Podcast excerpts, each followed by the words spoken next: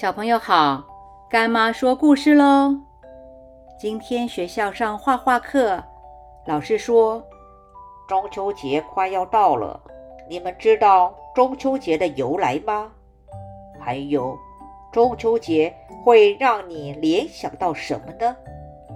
小鹿很快的就举手说：“中秋节据说是朱元璋要推翻元朝。”生怕被敌人发现，于是就把通关密语的字条夹在月饼里面。后来朱元璋推翻了元朝，创立了明朝，于是就把中秋节扩大的举办跟宣传了。接着，彤彤也举手说：“中秋节是传说中。”后羿射下了九颗太阳之后，得到了不老仙丹的赏赐。后羿的妻子嫦娥在遇到坏人逼迫要交出仙丹的时候，心急之下，于是吞下了仙丹，便飞到了月球去了。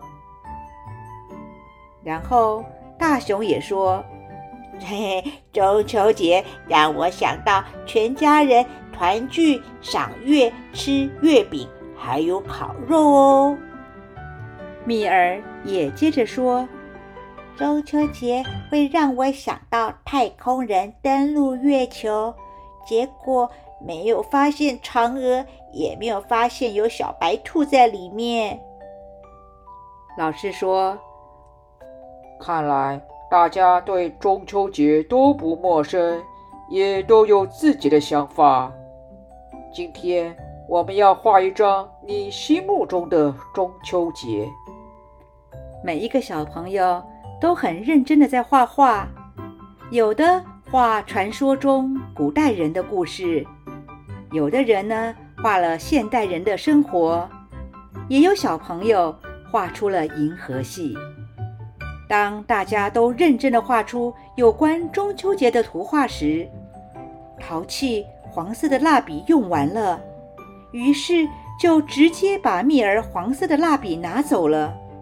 可是蜜儿也要用黄色的蜡笔啊，所以蜜儿就跟老师说：“老师，我的黄色蜡笔被淘气拿走了。”这个时候，迪伦马上就拿出自己黄色的蜡笔给蜜儿。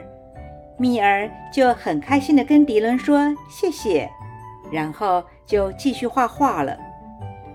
放学回家之后，蜜儿把蜡笔的事情告诉了妈妈，妈妈就说：“世界上没有一个人是完美的，所以我们需要不断的学习。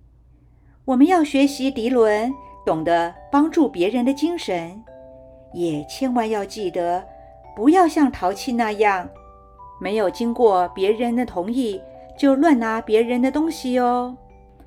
孔子说：“看见别人有好的表现，就应该向他学习；如果看到别人有不好的表现，那么就要想一想自己有没有类似的问题。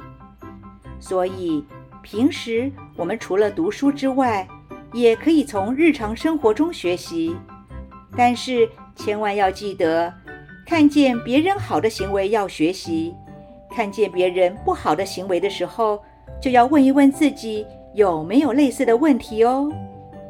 现在干妈问你，你有什么地方可以让别人学习？